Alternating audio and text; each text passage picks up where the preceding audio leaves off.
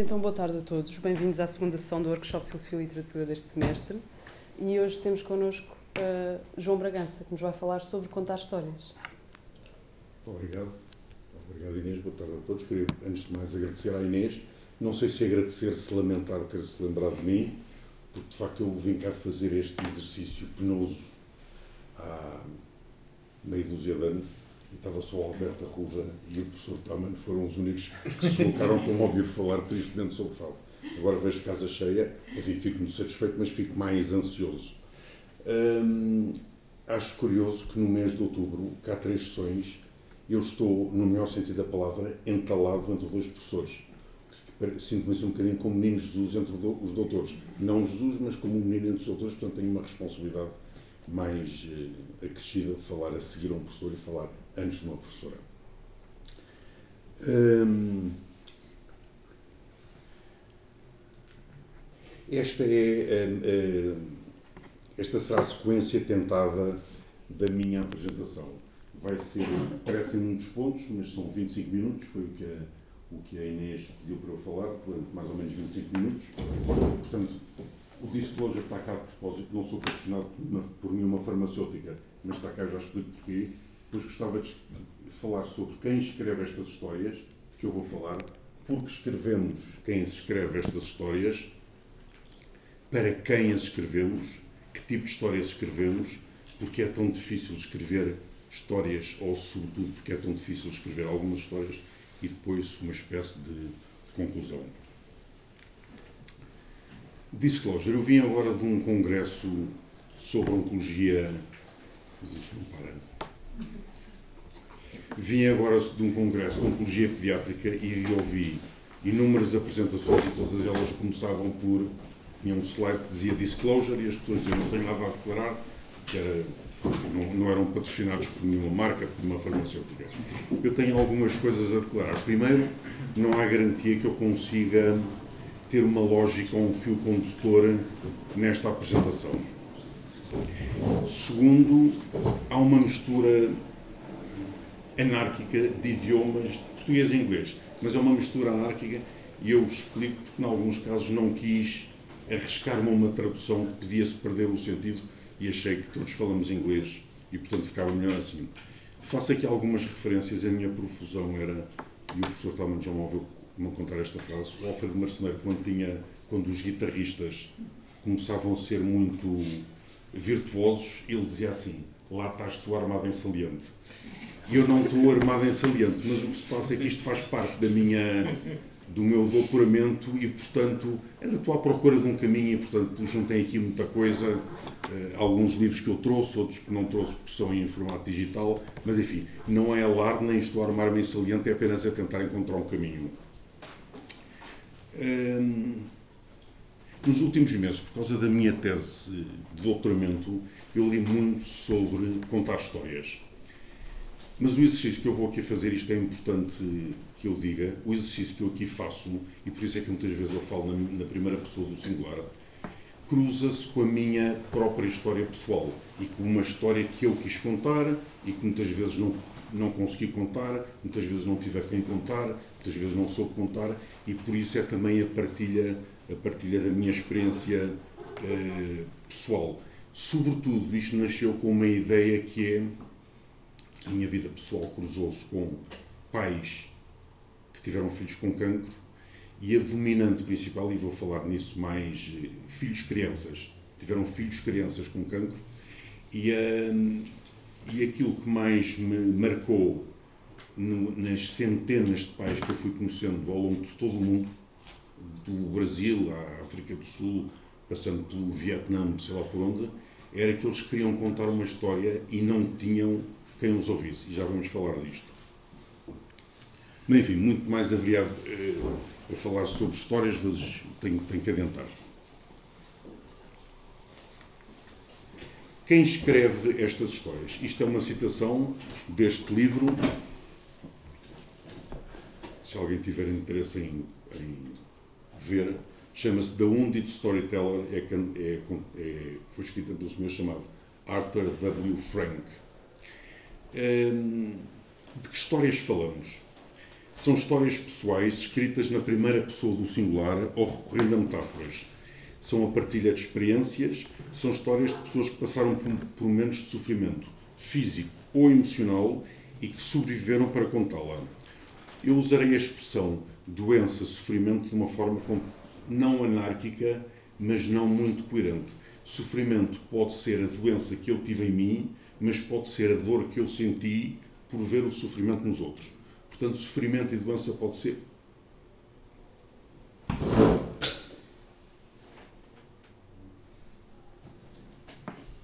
Doença e sofrimento é usado aqui de forma hum, não confusa, mas é usada das duas formas.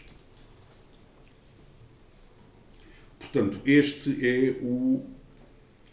Hum, quem escreve estas histórias são normalmente pessoas que passaram por um sofrimento seja neles próprios, seja noutras pessoas, e que sobreviveram fisicamente ou animicamente para contar a história do que foi a sua experiência.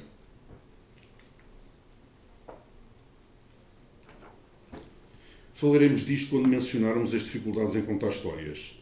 De certa forma, contar histórias é deixar que uma luz incida numa parte escura e quebrada na, na nossa alma. E não resisto a citar uma frase com que eu me cruzei do Leonard Cohen, que acho particularmente luminosa, que é There's a crack in everything. That's how the light gets in. Portanto, estes pais, quebrou-se estes pais ou estas pessoas que sofreram. Este não é pai, teve um cancro, vários cancros, entrou em remissão, depois foi diagnosticado outra vez. Portanto, é a história dele. E história, esta história baseia-se nisto, que é na história de, na, na ideia que nós temos que se quebra qualquer coisa dentro mas que a vulnerabilidade é importante porque é através desta vulnerabilidade, para usar a metáfora do, do Leonard Cohen, é através desta uh, uh, vulnerabilidade que uh, a luz entra. Num tom mais ligeiro, cito Virginia Woolf, esta frase é atribuída a ela.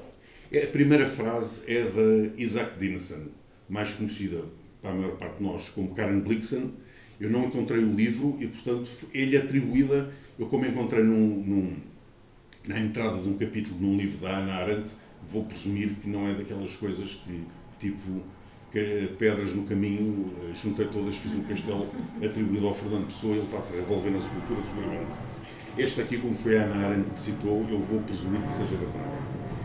A primeira é da Isaac Dinesen, a segunda é da, também atribuída à Virginia Woolf, esta capacidade de trocar experiências, um, penso que é neste livro, do, num ensaio do Walter Benjamin.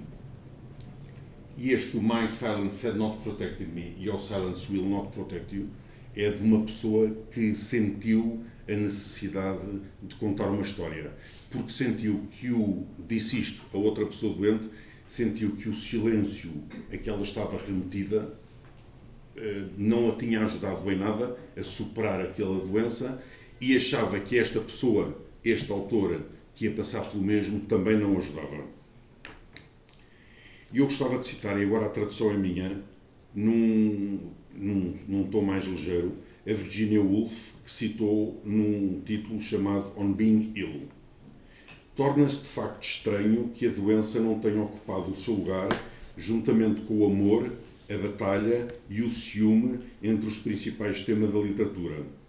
Os romances, pensar-se-ia, seriam dedicados à gripe, os poemas épicos à febre tifoide, as odes à pneumonia e a poesia lírica à dor de ventos. Portanto, ela achava, quando viveu no final do século XIX, pensou, que não se escrevia o suficiente sobre doenças. Hoje escreve-se, mas nem sempre se escreve da melhor forma. Eh, da melhor forma. porque escrevemos histórias. Hum, as pessoas escrevem histórias para, como eu disse ao princípio, para alumiar um buraco escuro que está dentro delas, para partilhar, para que aquilo não corroa a sua alma. As pessoas sentem uma necessidade, e eu senti muito isso nos pais, de, nos pais com que me cruzei, sentiam, sentiam muito isso. O sofrimento não desaparece quando a história é contada isto diz este autor, diz o seguinte: Mas quanto mais histórias eu ouvia, menos espaço o meu próprio sofrimento podia ocupar. eu sentia-me menos sozinho. E foi por isso que ele também escreveu a história dele. Por outro lado, transformar a doença ou sofrimento numa história significa transformar o destino numa experiência. E, portanto, ao transformarmos o destino numa experiência, não só estamos a tratar de nós, como estamos a tratar daqueles que vierem a seguir a, a, seguir a nós. Para guiar os outros, era isto que eu estava a dizer. Nenhum contador destas histórias, eu cito esta frase que acho muita graça, não sei quem é o autor, nenhum, de, nenhum contador destas histórias faz receitas de cozinha para as tascas do futuro, mas dão testemunho da experiência da construção de um novo mapa. Porque de facto é importante construir novos mapas, novas percepções da relação do contador de histórias com o mundo. De alguma forma, as histórias têm de reparar o dano que a doença ou o sofrimento provocou. São uma forma de encontrar novos destinos. E de facto, já vamos ver, as pessoas que passam por isto não têm espaço, ou têm, sentem que têm pouco espaço para contarem as histórias.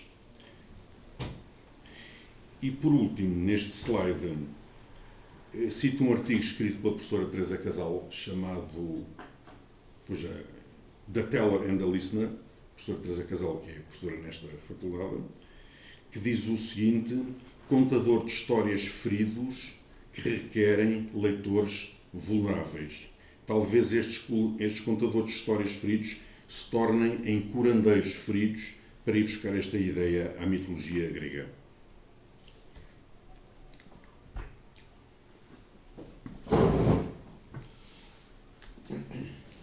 E esta primeira frase é deste artigo da, da professora Teresa Casal.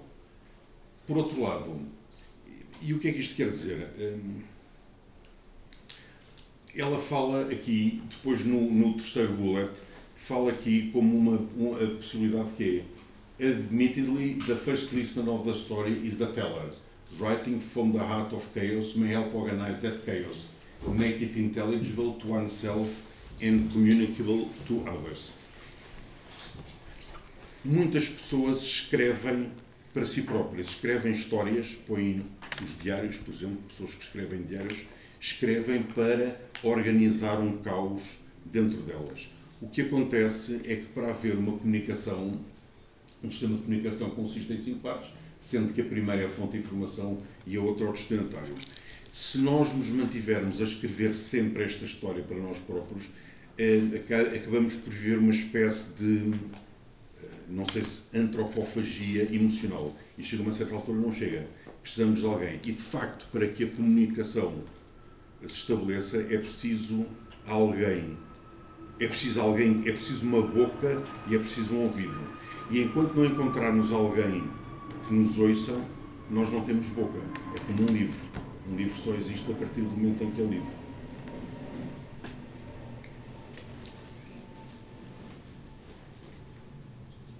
Que tipo de histórias é que escrevemos? Este tipo de histórias de que eu falo, uma espécie de sofrimento enquanto viagem, é aquilo a que chamaríamos histórias de demanda. Arthur W. Frank descreve no seu livro três tipos de narrativas que contadores de histórias e ouvintes utilizam para estruturar e interpretar estas histórias. São restabelecimento, histórias de restabelecimento, de caos e de demanda. A estrutura narrativa destas viagens foi descrita por Joseph Campbell na sua obra clássica The Hero with a Thousand Faces, com esta estrutura, partida, iniciação, regresso. Isto é obviamente uma visão muito simplista, porque cada uma destas, um, destes momentos da viagem tem vários submentos. Portanto, no fundo, estamos a falar de 12 ou de 15 um, no total. A partida começa com o chamamento. Ah, esta estrutura da viagem do herói, para quem não conhece, foi usada por inúmeros argumentos de cinema para livros e um dos livros, talvez, para quem gosta do género, que talvez tenha sido mais evidente, eu falei com o Inês sobre isto, é O Senhor dos Anéis. É claramente uma história de demanda com partida, eh, a iniciação e depois o regresso. A partida começa com o chamamento, são normalmente os sintomas. O primeiro limiar para Campbell desta partida é o diagnóstico. A iniciação é aquilo que ele chama a Road of Trials, que se poderia traduzir como Estrada das Provações, que são os tratamentos. O regresso é a altura em que o contador regressa como alguém que já não está doente, mas que permanece marcado pela doença e vem dotado de uma experiência muito grande. Albert Schweitzer escreveu, falou nestas pessoas como pertencentes à irmandade dos que regam a marca da dor.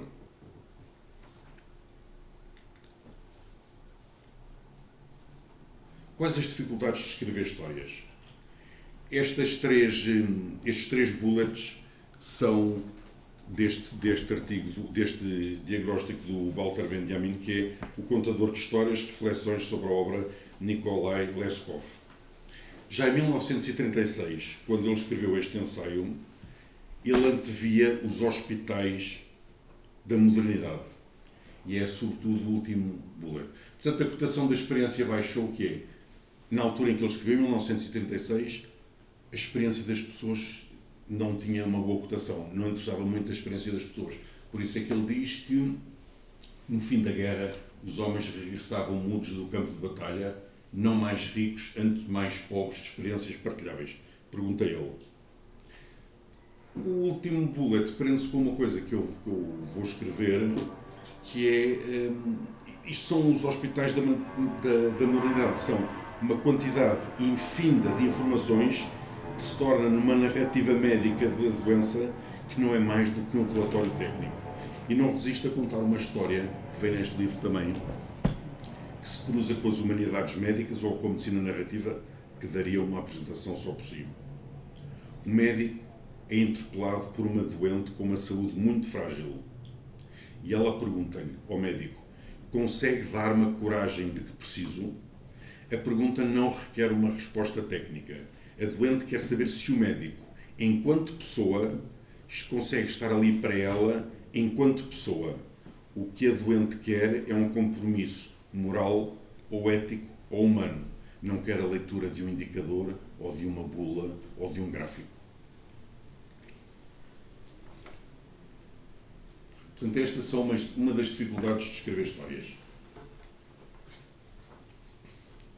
Outra das, das, dificuldades de escrever histórias, um certo tipo de histórias, são, é o primeiro bullet e o segundo. As narrativas de triunfo e é aquilo que uma pessoa com quem eu conversei chamou a positividade tóxica.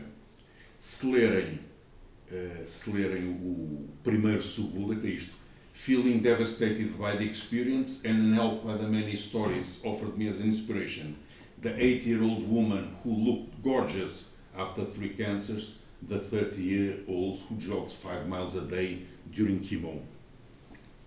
Ou como uma rapariga com 26 anos e diagnosticada com cancro da mama de primeira fase, disse: Não era isto que eu previa para a minha vida, mas em muitas coisas é melhor.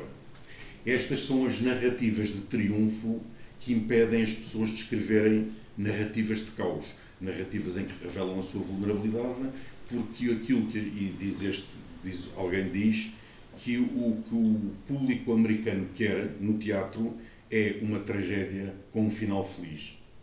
E há pessoas que não têm um final feliz, que passaram por momentos de grande dificuldade, de grande sofrimento, de grande caos e são confrontados com estas narrativas de triunfo e com as narrativas de que o herói, e vamos falar disto mais à frente, que o herói é o, a pessoa que vence a batalha ou que vence a doença e não é a pessoa que aguenta a doença, que aguenta a batalha, que passa por aquilo. E alguém dizia num destes livros: precisamos de outro tipo de herói. Um herói já não é alguém que sai e luta contra o mar, não é alguém que empunha uma espada, é alguém que larga a espada e deixa que a natureza aconteça nele. O novo tipo de herói é aquele que enfrenta a vida com o coração aberto e receptivo. Mas por enquanto aquilo que nós vemos é o herói, é o que vence e não o que deixa a, a, a natureza acontecer nele.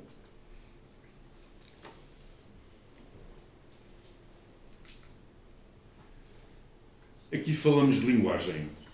Eu retirei este, este slide e o próximo de uma apresentação que uma amiga minha chilena fez neste Congresso de Oncologia Pediátrica.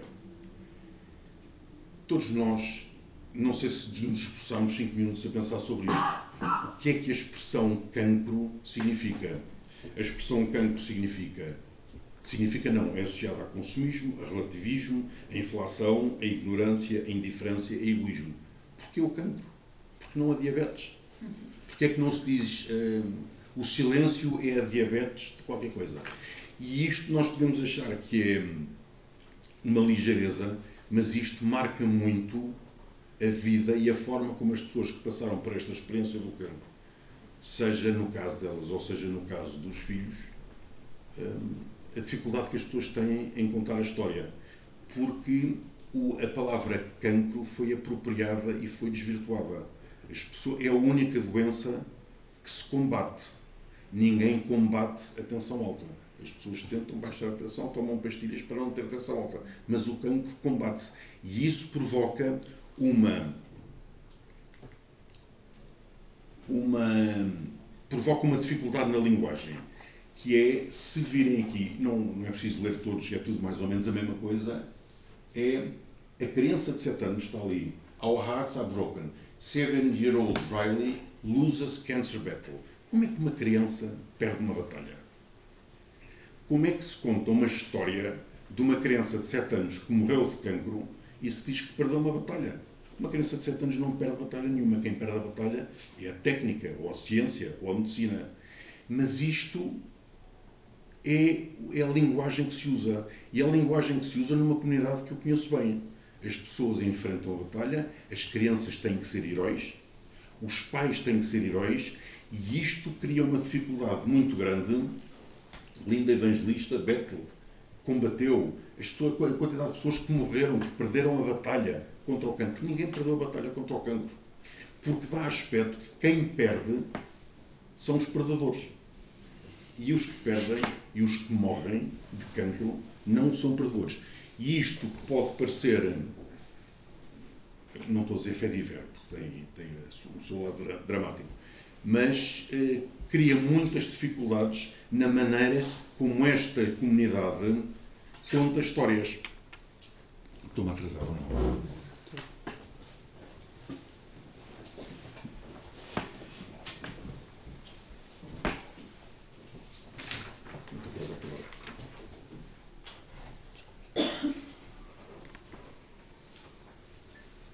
Outra das dificuldades de contar estas histórias.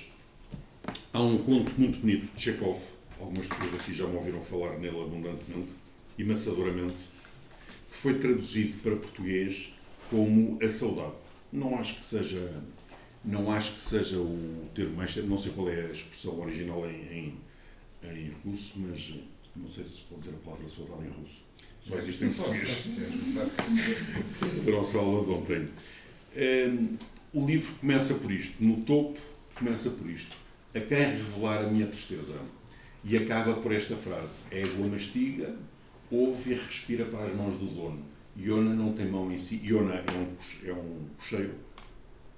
Não tem mão em si e conta-lhe tudo. O que é que é esta história? Esta é a história de um cocheiro que perde um filho e vai recebendo clientes e quer contar esta história e não há ninguém que queira ouvir a história dele. Ninguém. Ninguém quer ouvir porque os clientes estão bêbados, ou querem sempre levar, ou ninguém quer ouvir a história de um pai que perdeu um filho. Ele quer contar a história, quer ir ao hospital, tem que ir buscar a filha, tem que ir buscar tal, tal, tal, e não consegue contar esta história. Hum, este aqui, a, a égua mastiga, ouve e respira para as mãos do dono. Encontrei uma, uma, uma frase muito curiosa do, do Guimarães Rosa. Vou olhar para a Madalena vai escrever sobre o Guimarães, que é uma frase que é cavalo que ama o dono até respira do mesmo jeito. E eu acho que isto é uma bonita metáfora para a sintonia. Para eu ter voz, alguém tem que me ouvir, porque senão não tenho voz. Estou pregando no deserto, enfim, já chegou São João Batista a pregar no deserto E, portanto, esta ideia do cavalo é uma ideia bonita para esta ideia, é uma metáfora bonita para esta ideia de sintonia e para, para seguir a, a frase do João Guimarães Rosa, cavalo que ama o dono até respira do mesmo jeito. Mas a história é isto. Alguém quer contar uma história e não há ninguém que o ouça, não há ninguém que o quer ouvir.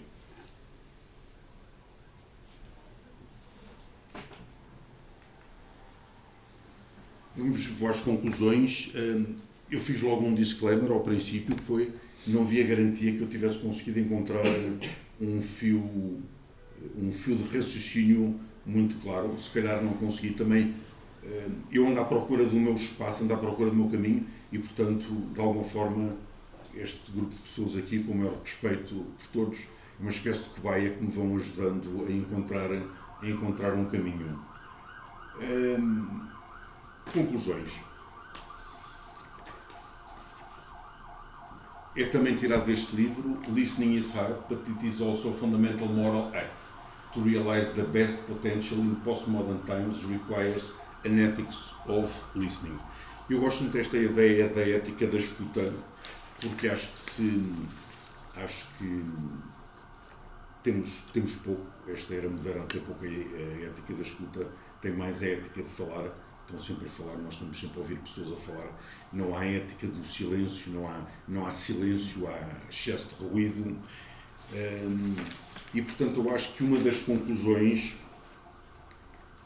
uma das conclusões é criar uma ética da escuta e perceber que ao ouvirmos os outros aquilo que os outros ou algumas coisas que os outros dizem ressoa também em nós e ao ouvirmos os outros nós estamos também ouvirmos aos outros. E por outro lado, eh, é uma coisa que nós não queremos, porque não queremos, só queremos tragédias com finais felizes, é deixarmos de tocar do sofrimento alheio.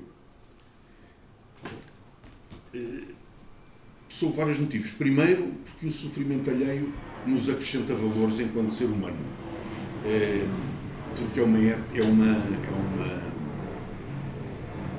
é um imperativo humano e moral nós ouvirmos o sofrimento dos outros. Depois, porque ver a vulnerabilidade dos outros é também abrir espaço para a nossa própria vulnerabilidade.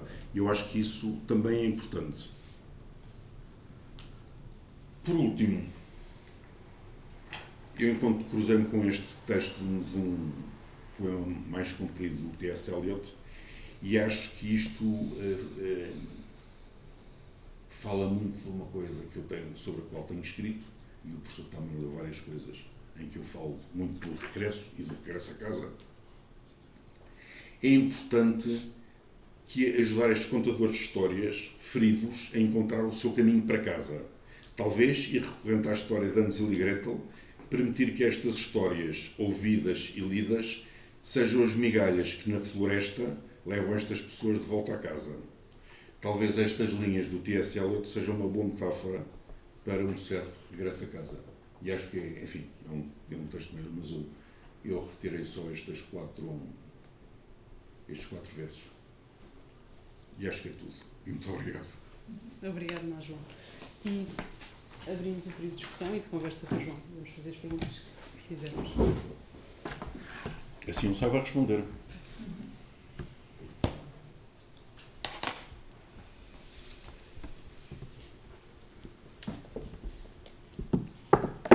Se calhar começava. Um,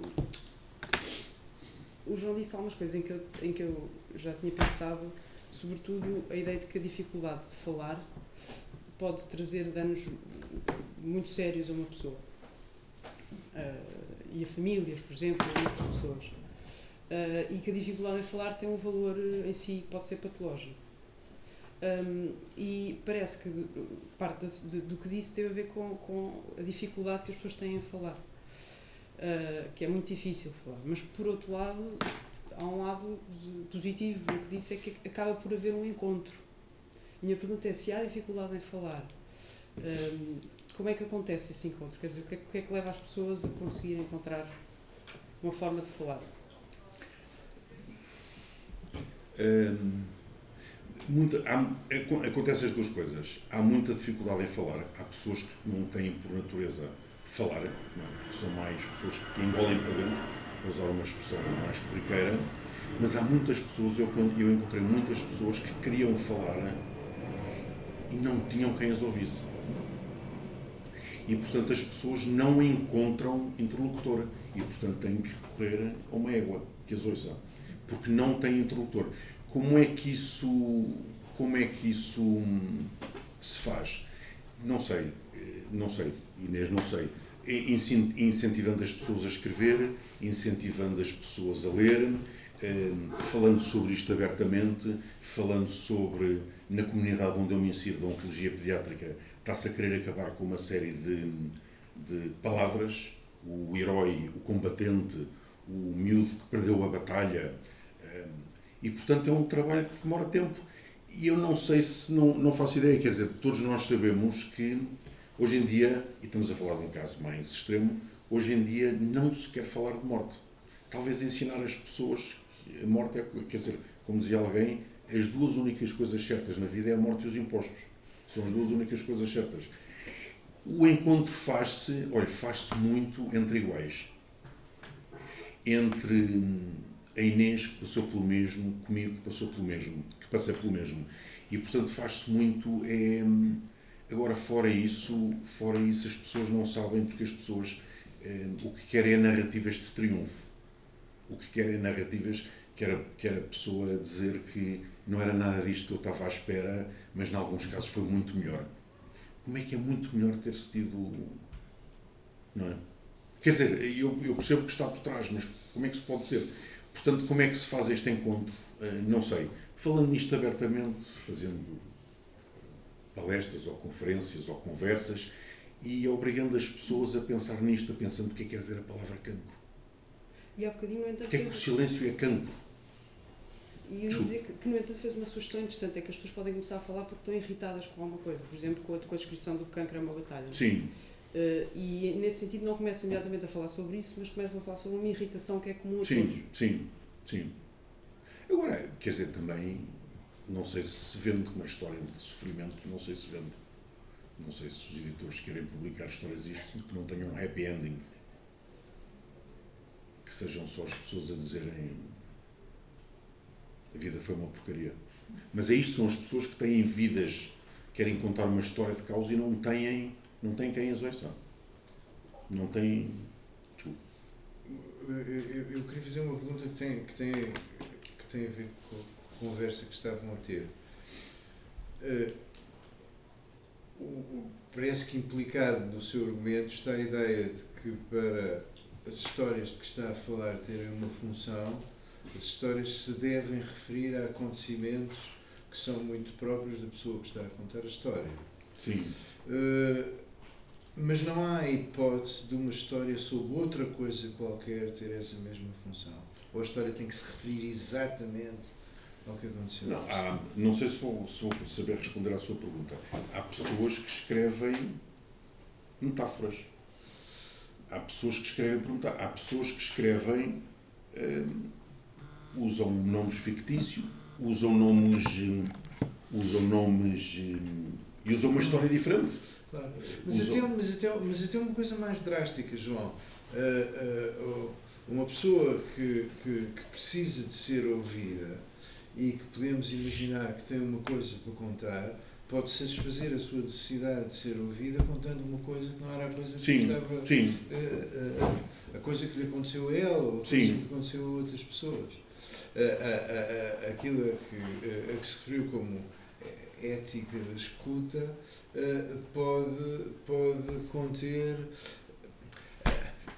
A haver uma ética da escuta, a única máxima é ouve o que quer que te digam. Sim, sim. E o que quer que te digam não é necessariamente uma história com uma sim, determinada sim. forma, pode ser sim, outra coisa. Pode, pode, pode, sim.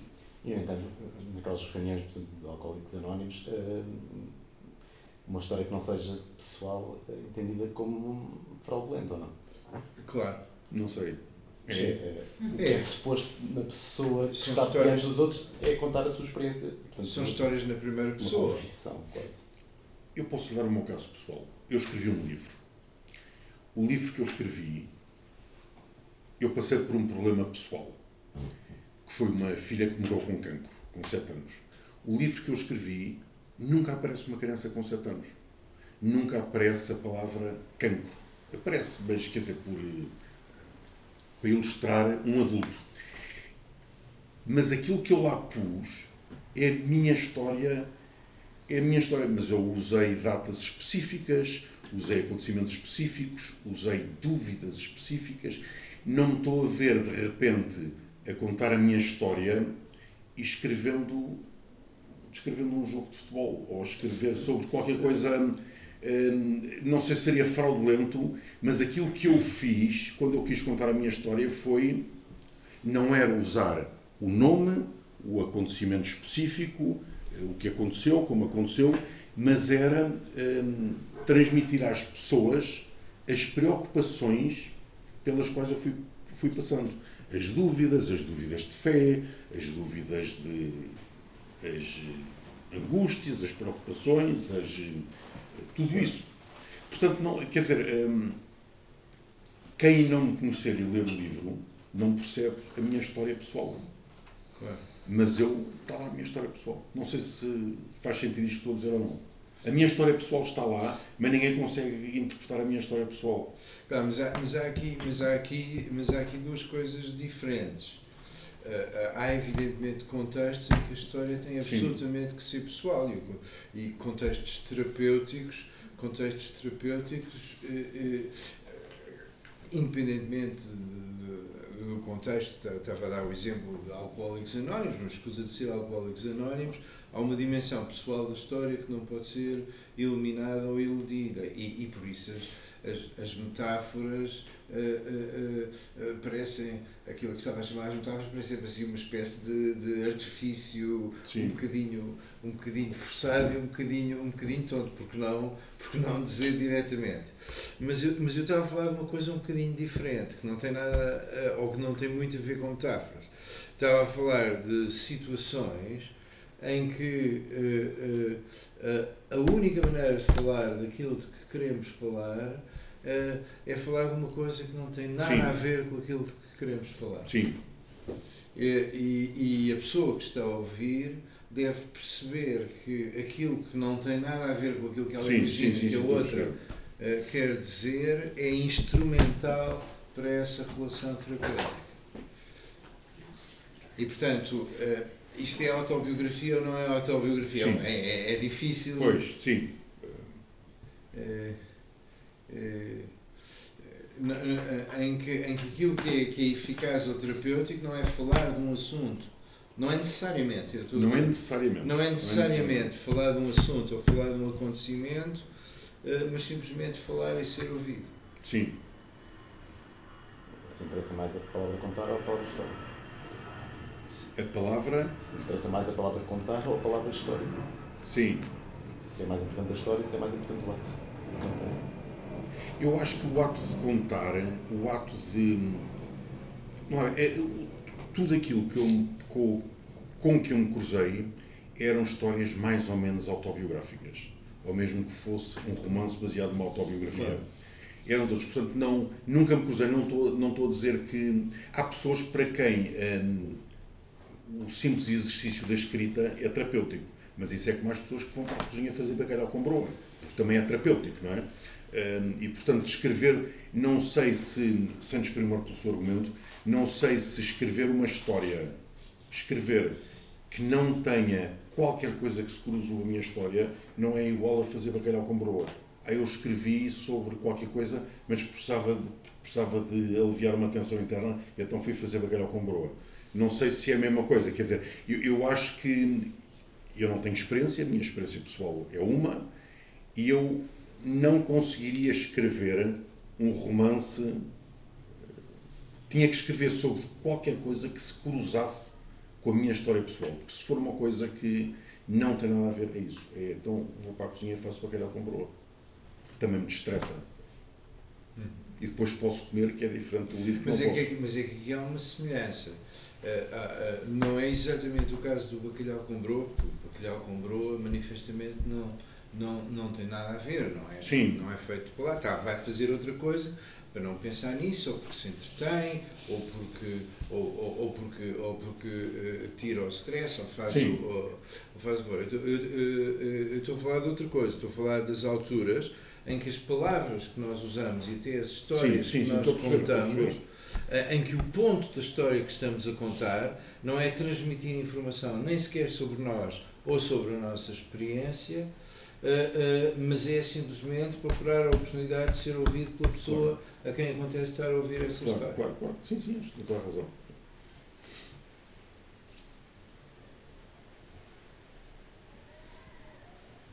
A ideia do leitor vulnerável e de vulnerabilidade em geral. Como é que. Desculpe. De leitor vul- vulnerável. O João, a certa altura, Sim, diz que as histórias são histórias de vulnerabilidade. Sim. As histórias de vulnerabilidade requerem eh, leitor de vulnerabilidade. Um leitor vulnerável. Sim. Não percebi a sua pergunta, É Maria. o que seria um leitor vulnerável? Como é que. Um leitor vulnerável é um leitor que. Podia dar uma resposta muito estúpida. Um leitor vulnerável é um leitor vulnerável.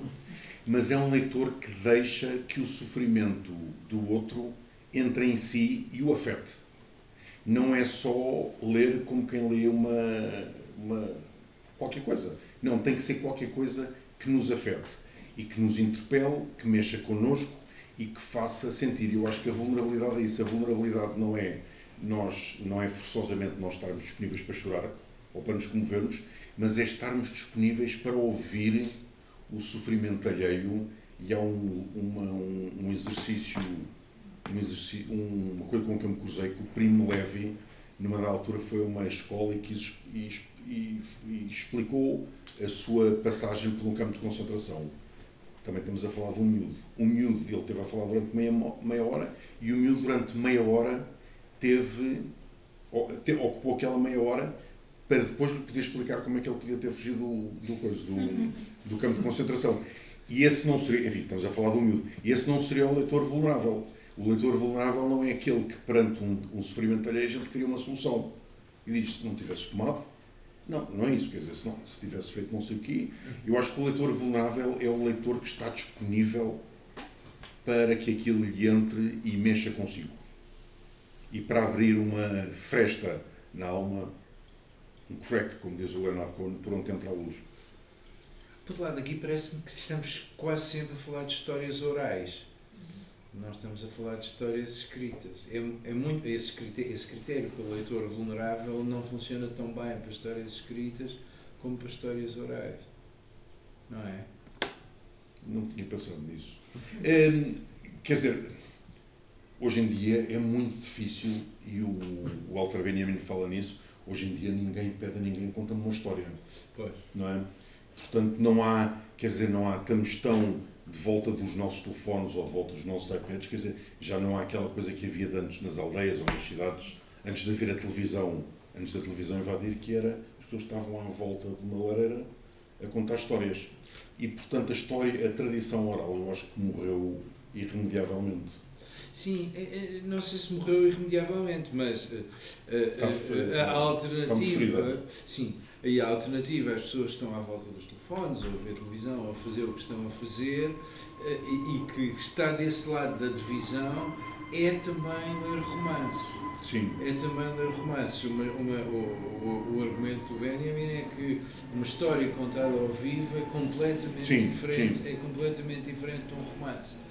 E eu pergunto-me se aquilo que estava a dizer sobre leitores vulneráveis e sobre histórias de experiência não tem a ver com um modelo oral de história. não consigo responder. Eu acho que também tem. Também tem. Também tem. Hum, Eu falo pela comunidade onde eu me insiro, a comunidade internacional, e a história oral foi muito importante. E a, e a história oral que nós partilhámos uns com os outros era uma história em que as- havia nomes, havia doenças, havia tratamentos, portanto era, era uma história oral hum, textual, factual, quer dizer, não, era, não havia nenhuma nota de romance. Eh, eh, De acordo, mas eh, o- usar uma analogia de um caso, de, um caso diferente, mas com uma, com uma implicação terapêutica que é, que é, que é o seguinte: vai um psicanalista para, para, para, falar e o psicanalista está, está a ouvi-lo. Agora vamos imaginar um psicanalista e diz: escusa de vir na quinta-feira, manda-me um relato escrito que eu leio no mesmo. Há qualquer coisa que, Sim, que, é que se altera, não é? Mande-me um relato escrito, não é a mesma coisa não. do que vá ao meu consultório na quinta-feira. É verdade, é verdade. Não tinha pensado nisso, não é verdade. E, portanto, há, há, há, uma, há uma dimensão. Uh, uh, uh, eu pergunto-me se a tal ética da escuta não se refere a um modelo oral de interação com outras pessoas. Sim, e isto também ele fala muito nisto, quando, quando ele fala nesse ponto, fala muito no, na relação do doente com os médicos. Claro. E os médicos, de facto, não querem ouvir as histórias das pessoas querem saber a eh, tensão alta, se dormiu, claro. se análise ao sangue, à urina, o que quer que seja. Não querem ouvir as histórias. E a medicina narrativa, de facto, fala muito nisso. Fala na necessidade que os médicos têm, que têm que ter, de ouvir as histórias das pessoas. Mas na medicina narrativa não há também essa possibilidade de pedir para, para escrever histórias? Sim. Eh, normalmente, isto, a medicina narrativa, eu sei pouco ainda sobre medicina narrativa, espero saber mais, é muito feita com, com adultos. E é, sobretudo, o, o, quem escreve as histórias, quem escreve as informações é o médico. Em vez de estar só a escrever uh, peso, tensão, uh, quer que seja, análises de sangue, está a escrever a história e aquilo que o médico, aquilo que o paciente lhe conta. Um, aqui eu, eu penso muito na medicina narrativa relativamente às crenças, que é uma que é uma história diferente tá, e é uma, é uma área que está menos, menos divulgada. Mas é, passa sobretudo por incorporar a história do doente no diagnóstico e no tratamento. Não ser só através de informações muito factuais, que se leem através de um gráfico, mas perceber o que é que está por trás da história do, doente, porque isso permite eh, saber-se muita coisa sobre um doente que não se sabe só através de, de análises.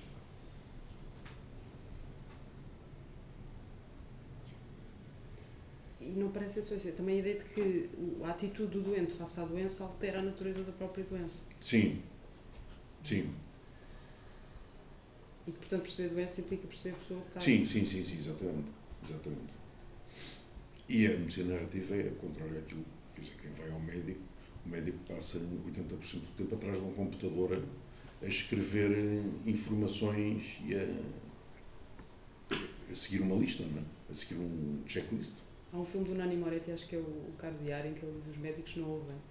Não ouvem, ele está muito irritado, não ouvem nada do que nós dizemos.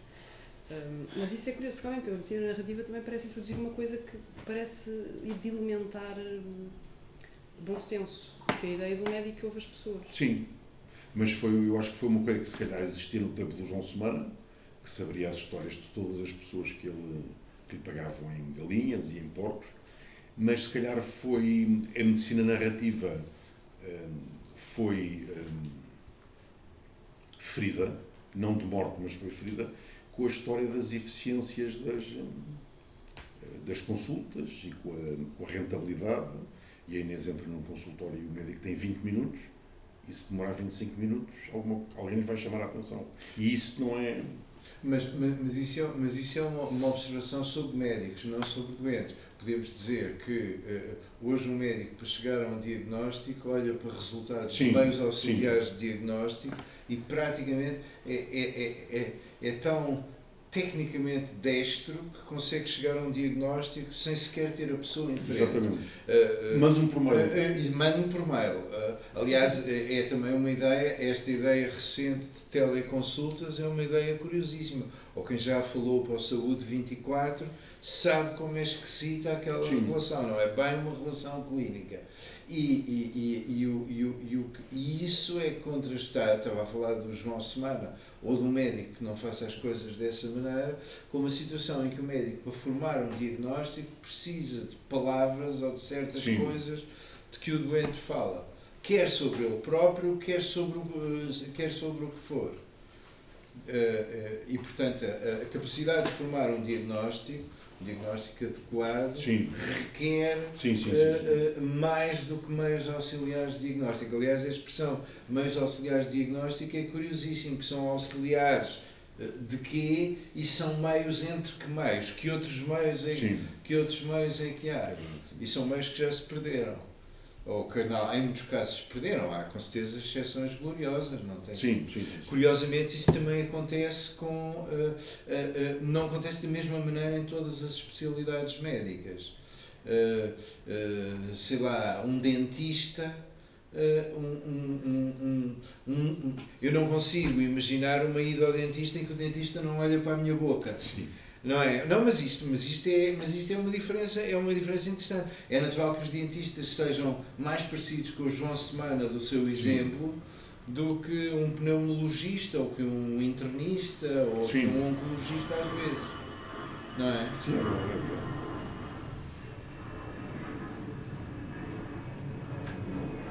Desculpe, só temos claro esquecermos do, do, do arquétipo.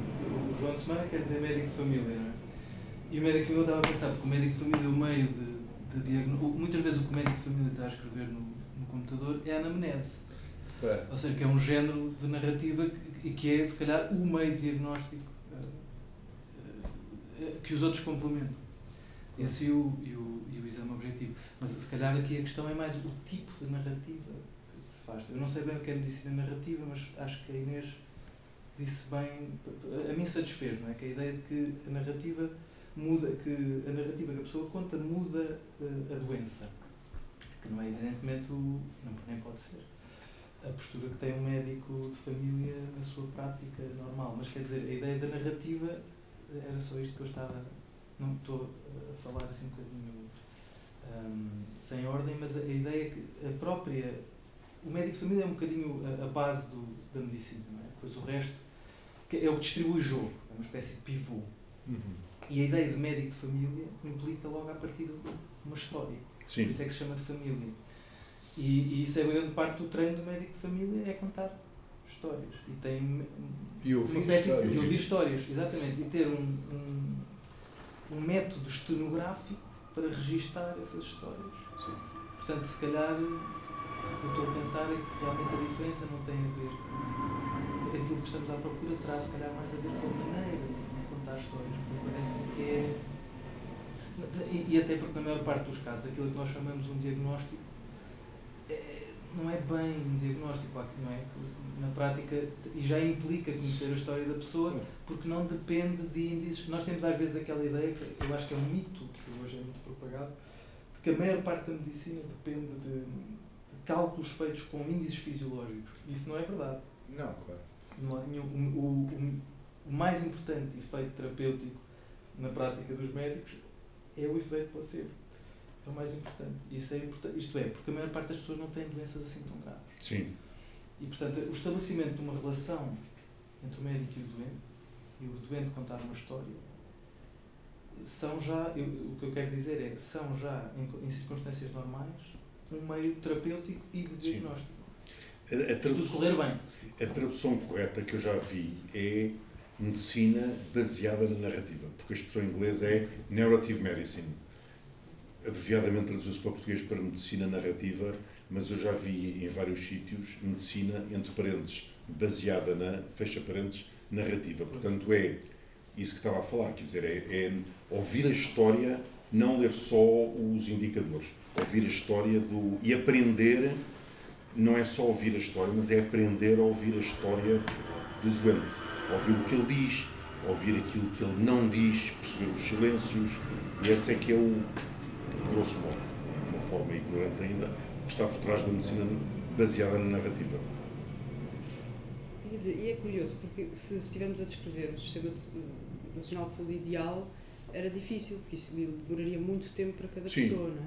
Sim, Um, e isso também leva a, ou seja, a ideia de que também, os, os cursos de medicina narrativa têm realmente disciplinas. Uh, Aquilo é um, há cursos, eu estive a ver, há cursos disso. sim, Uh, mas leva a, pode, pode, não, pode não ser necessário ser médico para ter essa, essa capacidade, não é?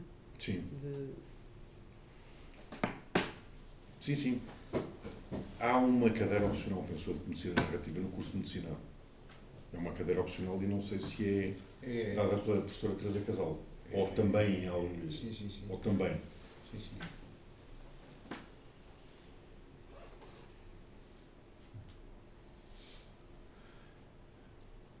Mas, mas, mas apesar de tudo há uma diferença eh, de- de- há uma diferença entre o papel que eh, conta as histórias tem para o médico Sim, no exercício da sua função médica e o papel que conta as histórias tem para, para a personagem de Chekhov Sim. ou para o doente. sim. Aí eh, são, são, coisas diferentes. A, a medicina, sim, a razão, a medicina narrativa, aquilo que me interessa é.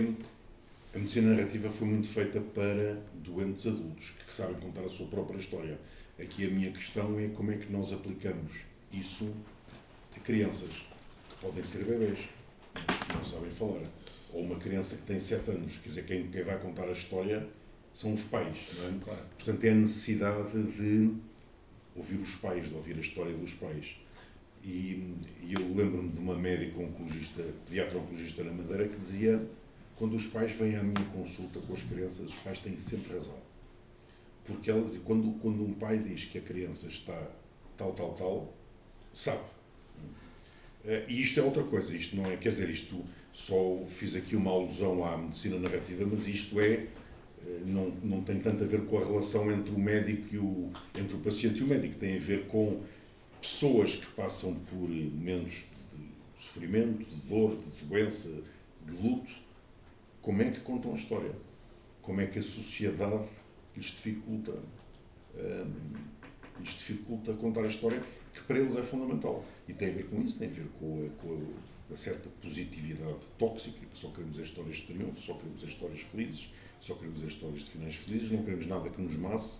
E também com uma certa ideia de competência narrativa. Sim. Quem não tem essa competência não pode contar Sim. a história. Sim, exatamente, exatamente. Este, este é um problema muito antigo, eh, outra vez, uma analogia, é um problema muito antigo da história da psicanálise. O Freud teve sempre muito cuidado em dizer a psicanálise não é para toda a gente. A psicanálise é para eh, adultos de classe média eh, em, em Viena que leram Sófocles e Eurípides e, e assim funciona. Para as outras pessoas não funciona.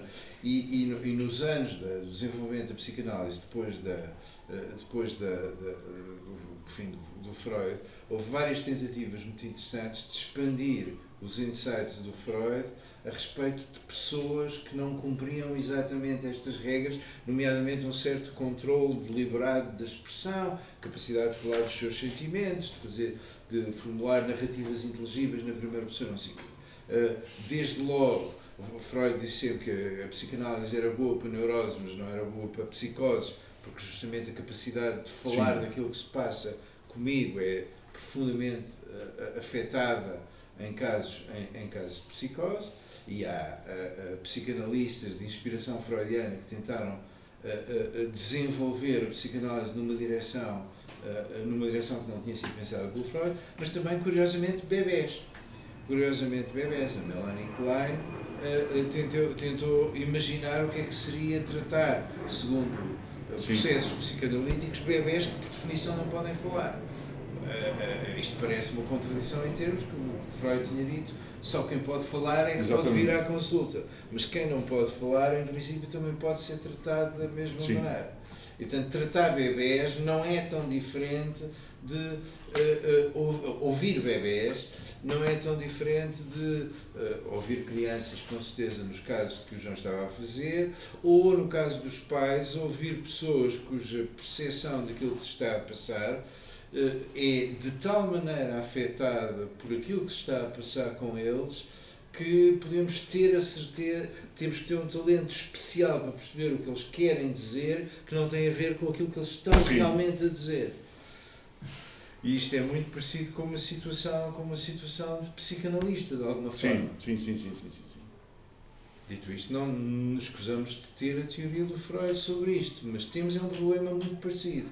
Definimos que eh, contar uma história é uma coisa que só pode ser feita por pessoas em certas circunstâncias, mas as pessoas que mais nos interessam são pessoas que não estão exatamente nessas circunstâncias são situações extremas, muito dolorosas, ou pessoas que não conseguem falar, ou que não são boas a falar de si na primeira pessoa, ou que.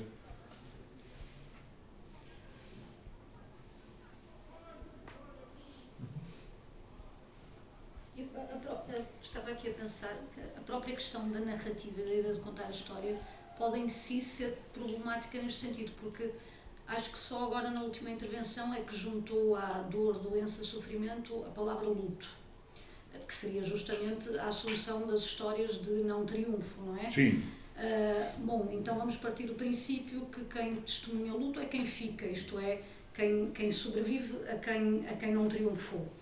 Um, e eu estava a pensar a propósito disso, por exemplo, num caso como o Diário do Luto do Roland Barthes, que, que, que pouco corresponde à nossa ideia do que é contar uma história, isto é, no sentido de uh, restabelecer ou estabelecer uma, uma narrativa. Então, isso que é também a nossa dificuldade em pensar no que é uma competência narrativa, também pode colocar-se perante pessoas como o Roland Barthes, que poderia ser uma pessoa da classe média em Viena, uh, e que está incapaz de reelaborar uma, uma narrativa. Uh, e, portanto, a, a, minha questão é, uh, que na realidade pode não ter pertinência nenhuma, se a própria ideia de contar histórias não pode ser problemática relativamente a este tipo de, de experiência. Essa ideia de uma narrativização da, da experiência traumática, para continuarmos na, na psicanálise. E acha que pode ser problemática em que sentido? Uh, não, problemática no, no, sentido em que estamos a discutir, isto é, no, no sentido de equacionarmos a, a esta relação entre uh, falante e ouvinte Sim. só em termos de narrativa. Uh, se, se, não, se não será mais abrangente pensar na possibilidade. Eu, no fundo, estou um pouco a deslocar aquela questão que o professor Miguel também colocou há pouco, de uh, pensar na possibilidade de alguém que precisa de falar, uh, poder falar sobre outras coisas. Uh, e, e, estar, de certa forma, a realizar a sua necessidade de ter um ouvinte.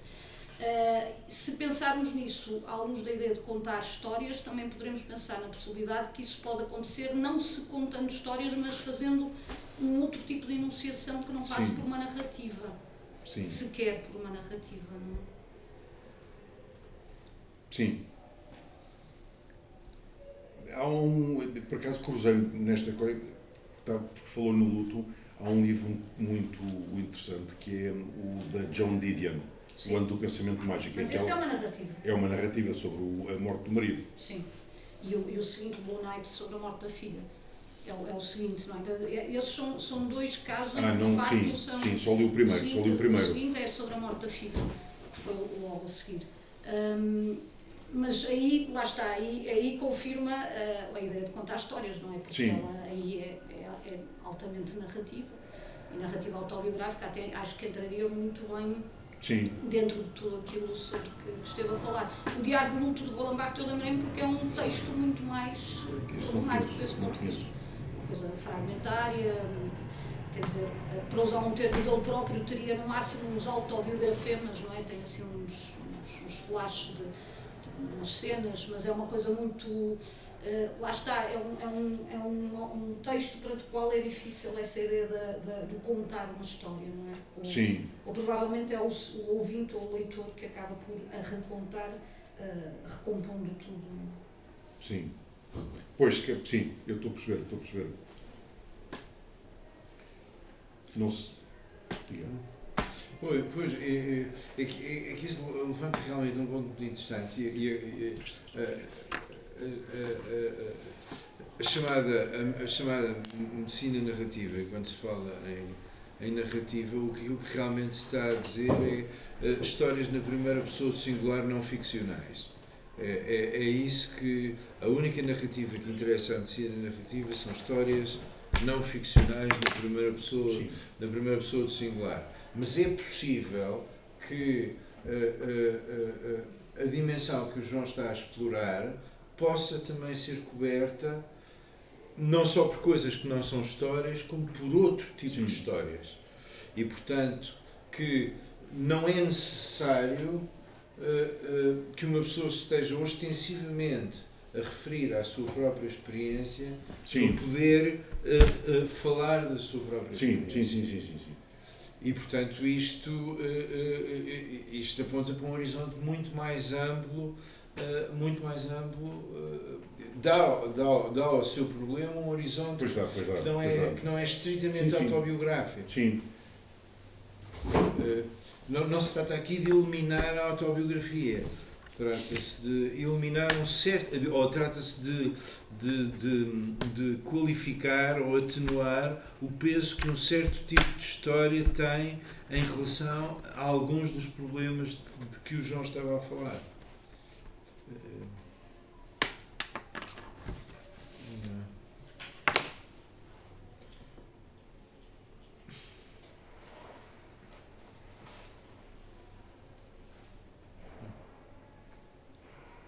E só dizer, e aqui a questão da oralidade, a questão do, do- da presença da outra pessoa, também podemos estar a falar de gestos também, de comportamentos, por exemplo, não é? com as crianças.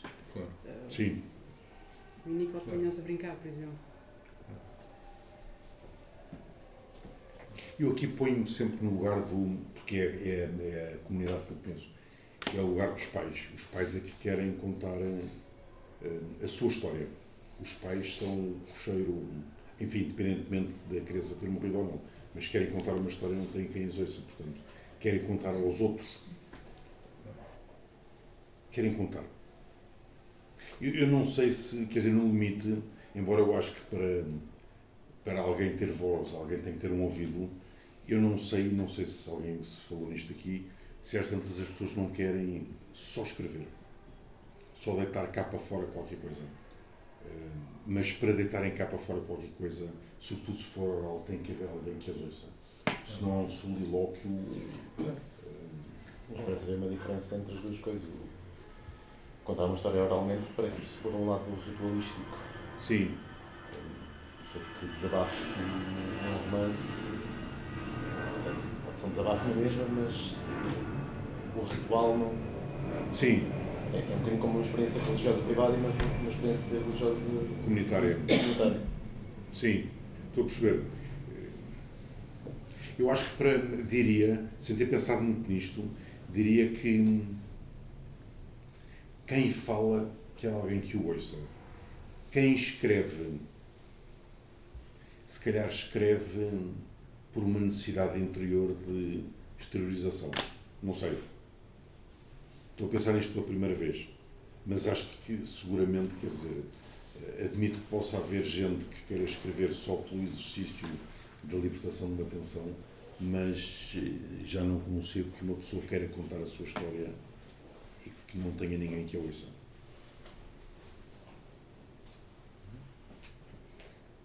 Obrigada, João. Obrigada. Eu é que agradeço.